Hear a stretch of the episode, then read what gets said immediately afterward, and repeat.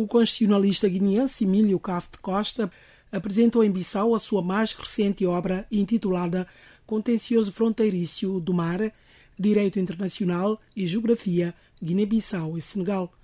O livro foi lançado numa altura em que se veio a rebalta a questão da assinatura de acordo entre a Guiné-Bissau e Senegal para a exploração de petróleo na zona conjunta. Em entrevista à RDP África, o professor da Faculdade de Direito de Lisboa afirmou que a Guiné-Bissau precisa de força negocial e não exigir percentagens com o Senegal no que se refere a um acordo sobre a área marítima de exploração conjunta de hidrocarboneto e outros recursos. Emílio Cafte Costa disse que esta exigência é extemporânea devido à caducidade do acordo. Professor da Faculdade de Direito de Lisboa, chamou a atenção às autoridades do país no sentido de assumir uma estratégia nacional e soberanista nas negociações com o Senegal. Penso que para a compreensão de um problema candente como é este que a Guiné-Bissau está a passar, chamado conflito fronteiriço entre o Senegal e a Guiné-Bissau, parece-me útil a leitura desse texto, composto por um professor de Direito, é verdade, mas a pensar em potenciais leitores que não são da área jurídica. Por isso, apesar de normalmente usar uma linguagem técnica, fiz questão de desconstruir alguns conceitos, de simplificá-los para que possam ser entendidos. É um tema que não é apenas para os juristas, é um tema que não é apenas para os especialistas numa ou noutra área jurídica de ciência política, é um tema transversal a, toda, a todas as áreas do saber. É um tema que interessa principalmente aos decisores políticos, a meu ver. É um tema que interessa principalmente aos decisores políticos. Porque está nas mãos deles a resolução de um problema que não tem sido equacionado de forma séria, competente ou pelo menos eficiente. É tão ineficiente a abordagem que já vamos a caminho dos 40 anos com o contencioso judicial pendente. Ainda que me digam que já houve uh, acórdão do Tribunal Arbitral, ainda que me digam que houve já acórdão do TIS, do Tribunal Internacional de Justiça, o facto de estarmos ainda a, a falar deste tema significa que não foi resolvido. E não foi resolvido de todo, porque a comunidade guineense não se revê no desfecho desta situação. É uma questão de soberania muito delicada e que deve ser equacionada de forma séria, razoável, pelos decisores políticos de todos, de, de ambos os países.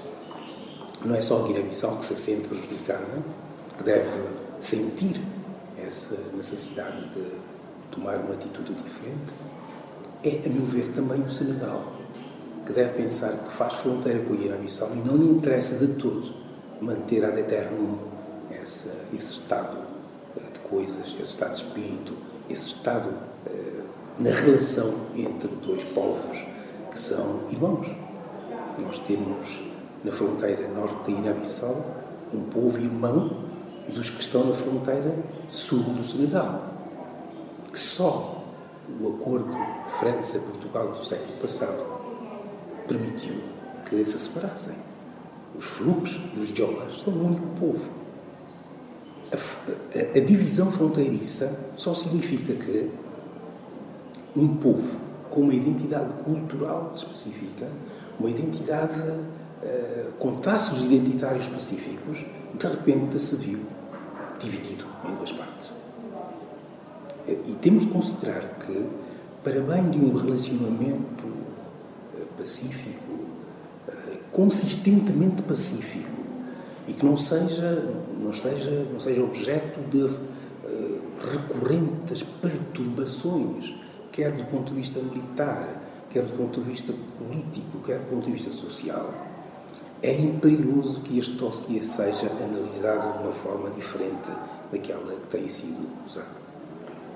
E em relação à insatisfação que há, disse ontem que, que, que a justiça não se, não, neste processo não se revela como pacificadora.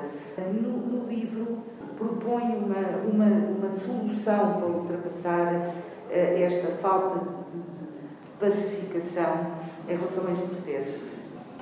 Em primeiro lugar, que os decisores políticos se capacitem de que a situação não está resolvida.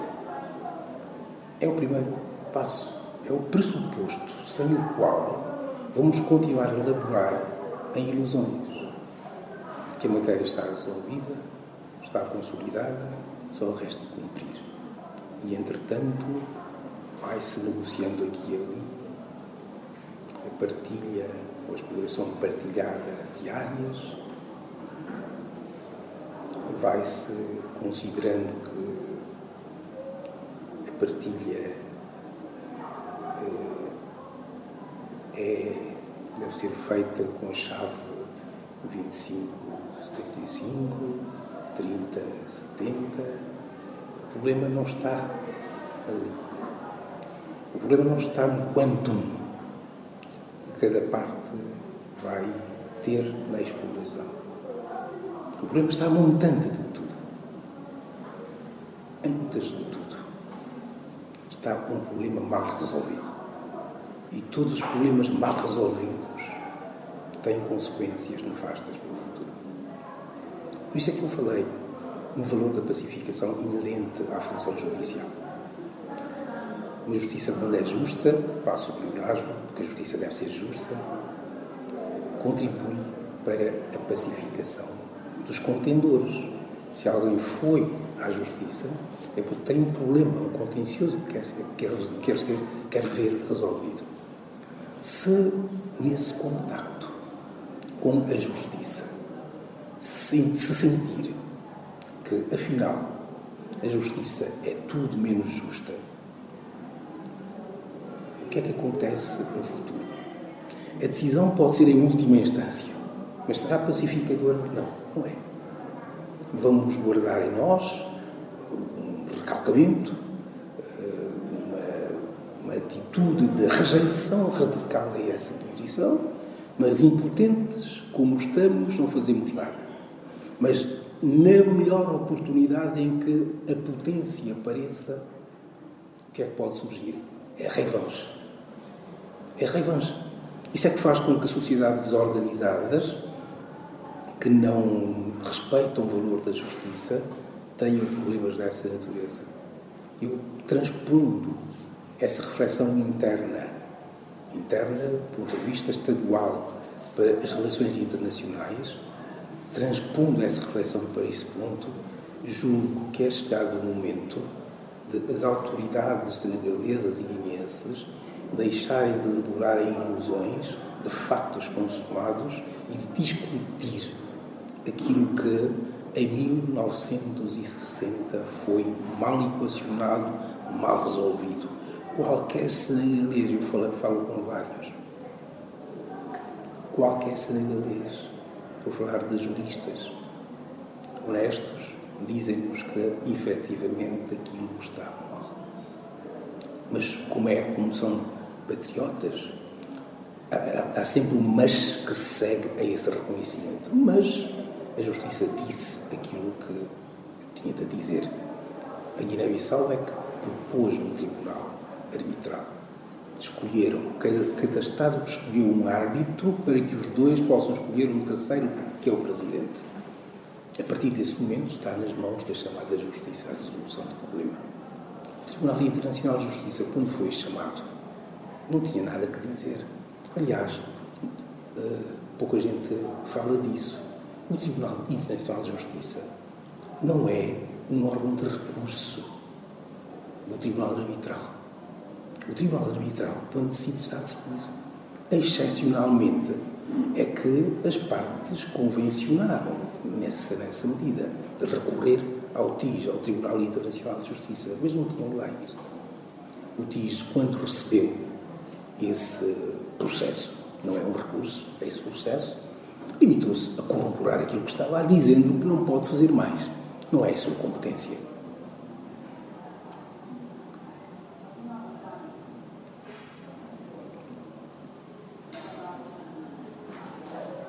Professor Emílio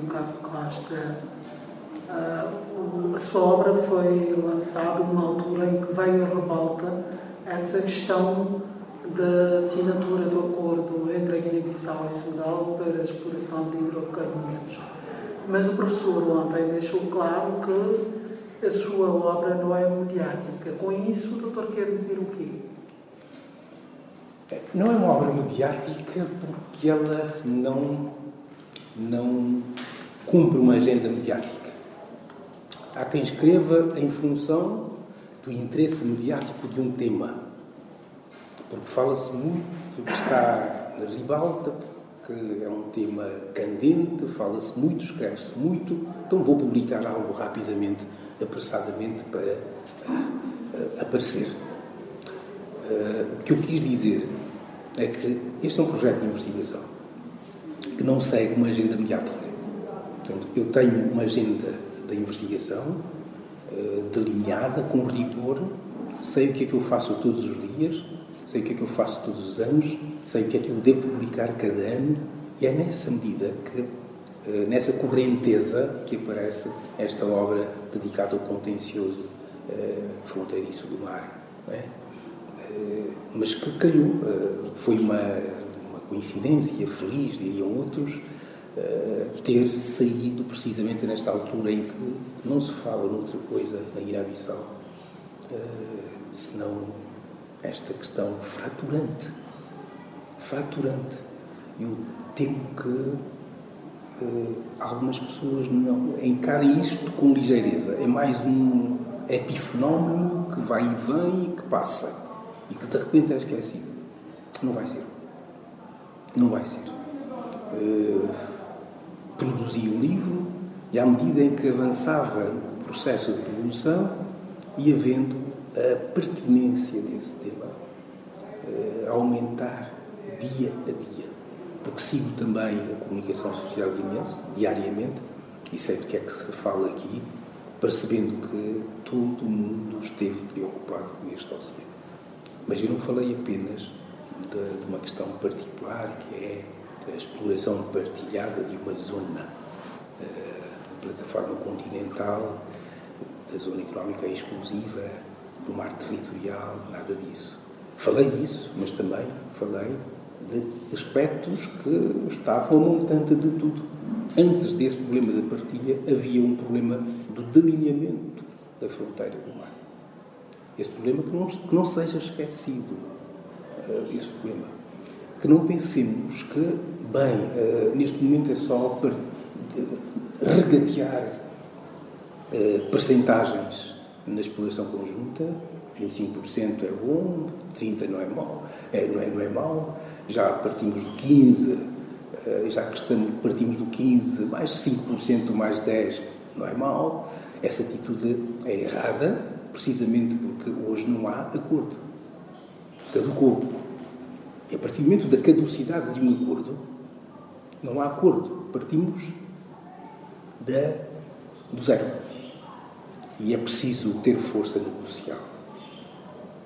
É preciso que o Estado se respeite a si. É preciso que os órgãos do Estado apareçam em posições de fortaleza lá fora. Não apareçam diminuídos, não apareçam divididos, porque senão a outra parte, como é muito sagaz, vai explorar essas fragilidades e a Guiné vai ficar mais uma vez perdida nesse processo negociado.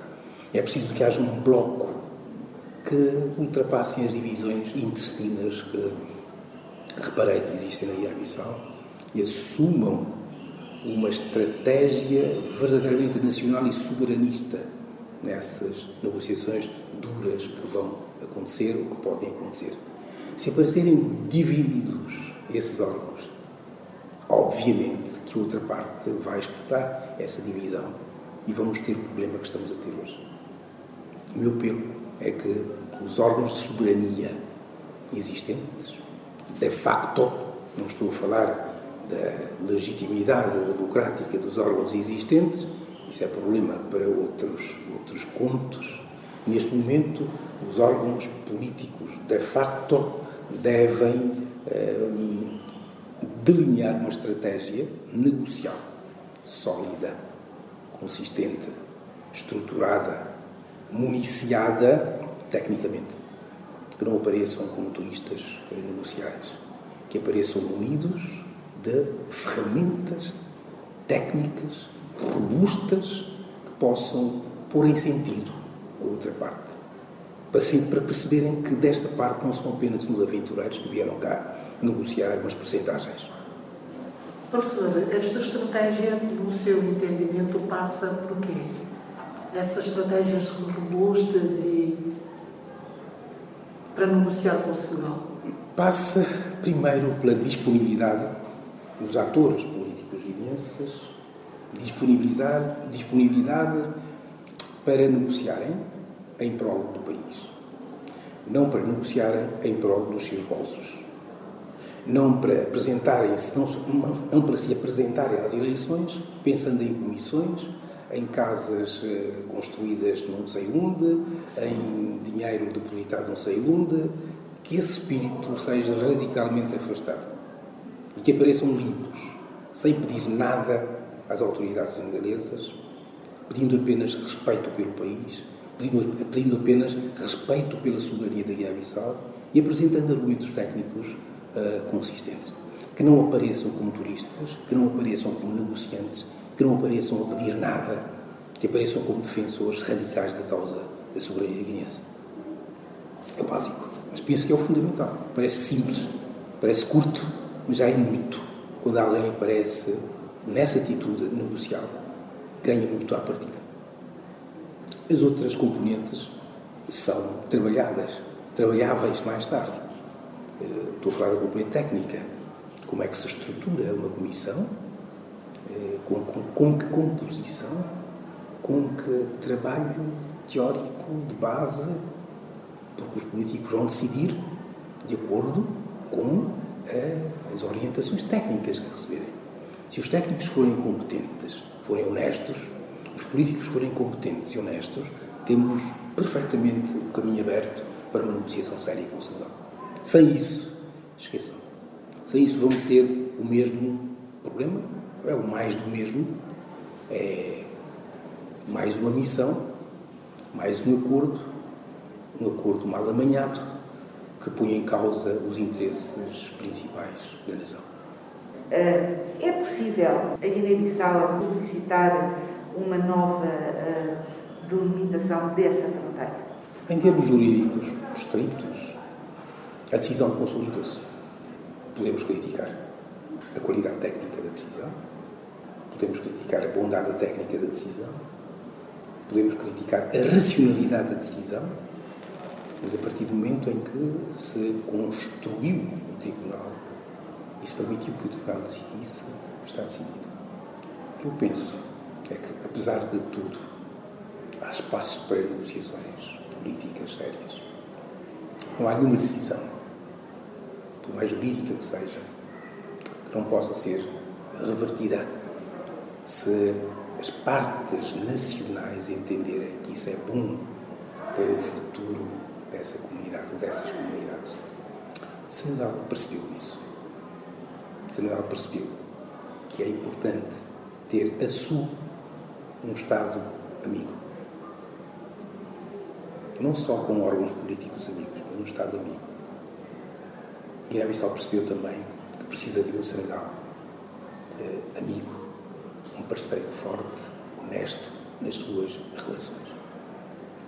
Se pegarmos nesses pressupostos, eh, as autoridades políticas, a nível de uma intervenção diplomática forte, eh, podem, podem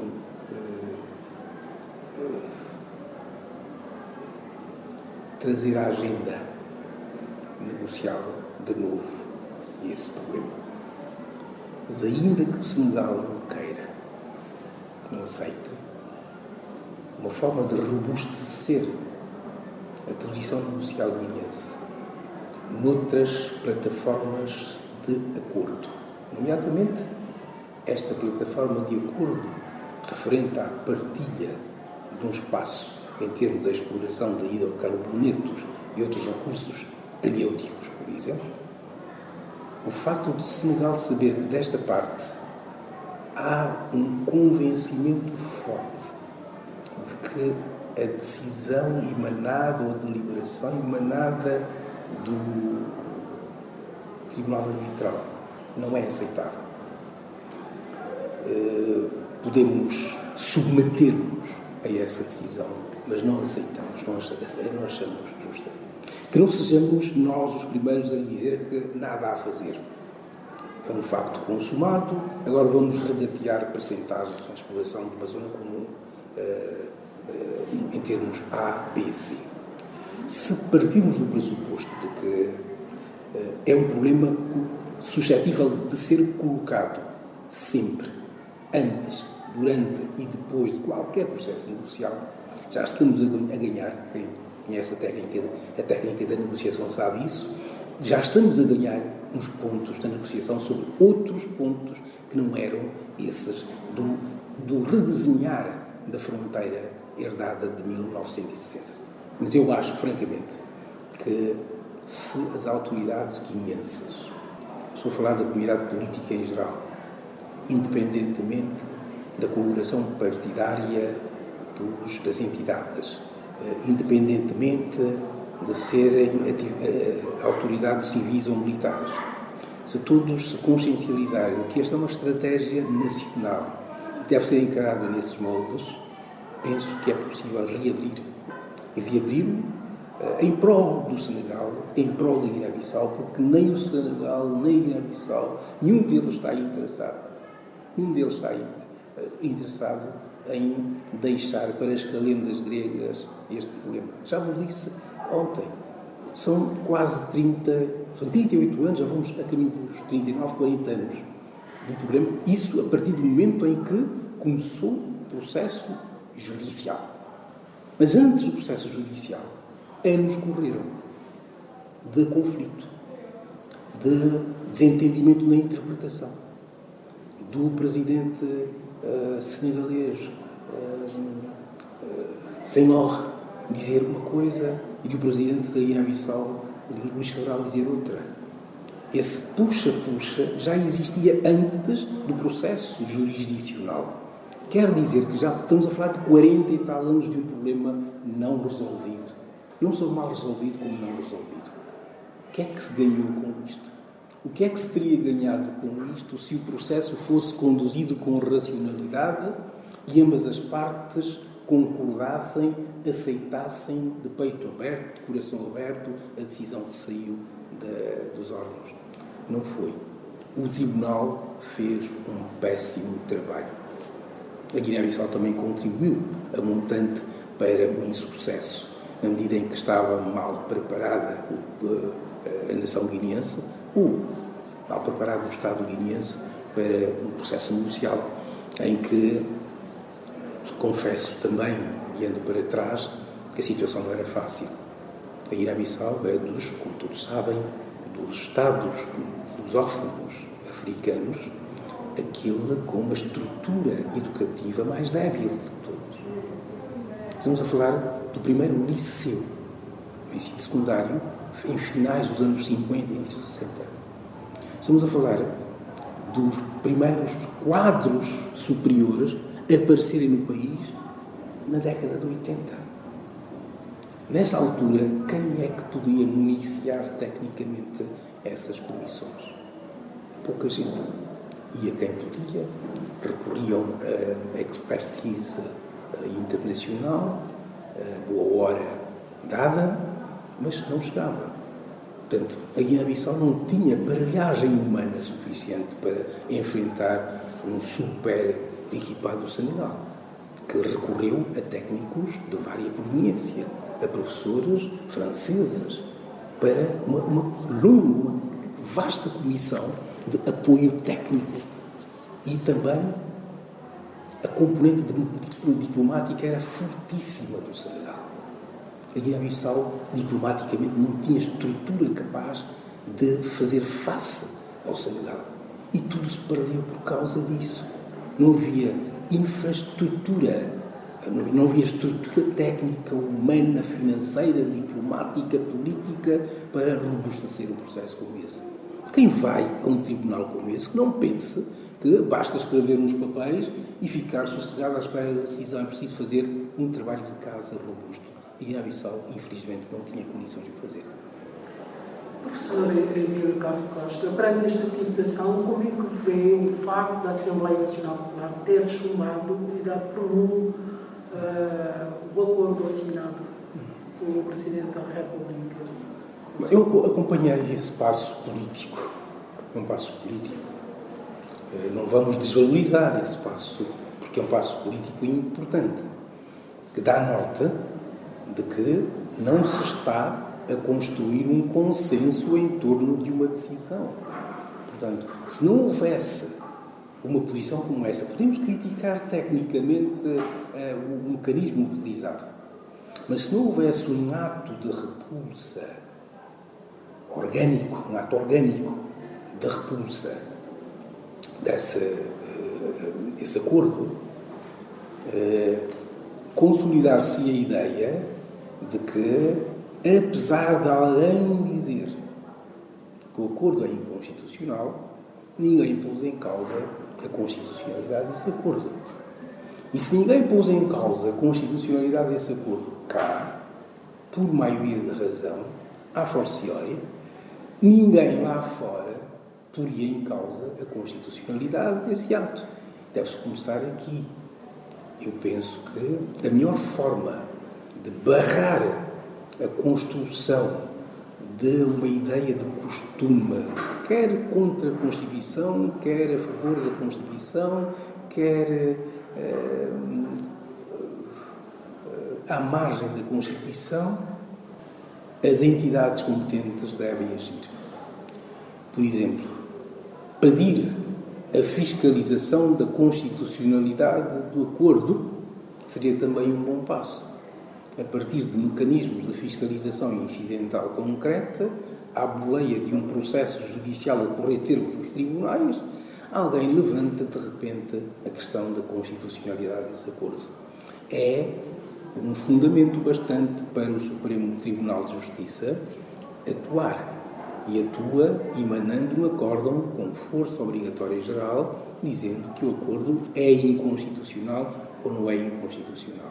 Se me perguntarem se há garantia de que este Supremo Tribunal de Justiça vai declarar inconstitucional esse acordo, eu não escrevo, não subscrevo.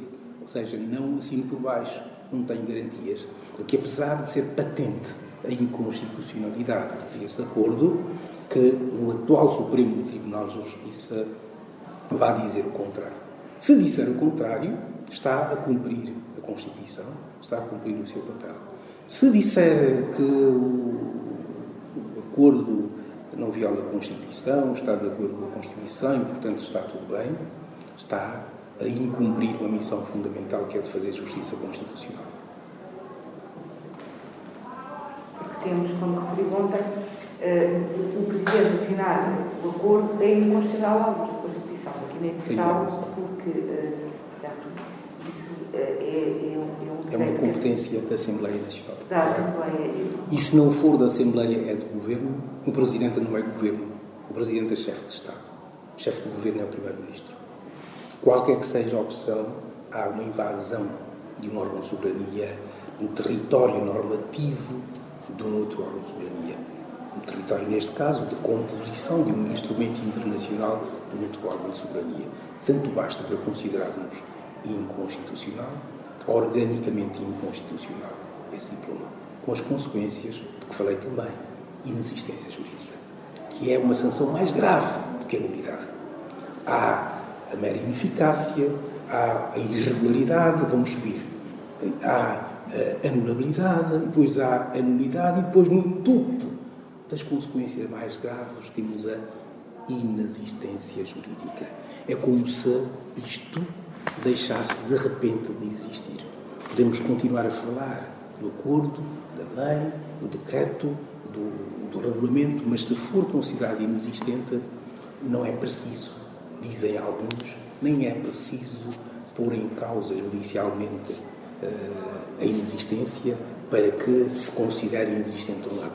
Mas eu, à cautela, aconselho sempre a que, em circunstâncias como estas, se põe em causa a legalidade, se põe em causa a constitucionalidade, para que, em sede própria, se corrobore a posição normal, racional, de que se trata de um vício gravíssimo que afeta na sua raiz o ato normativo.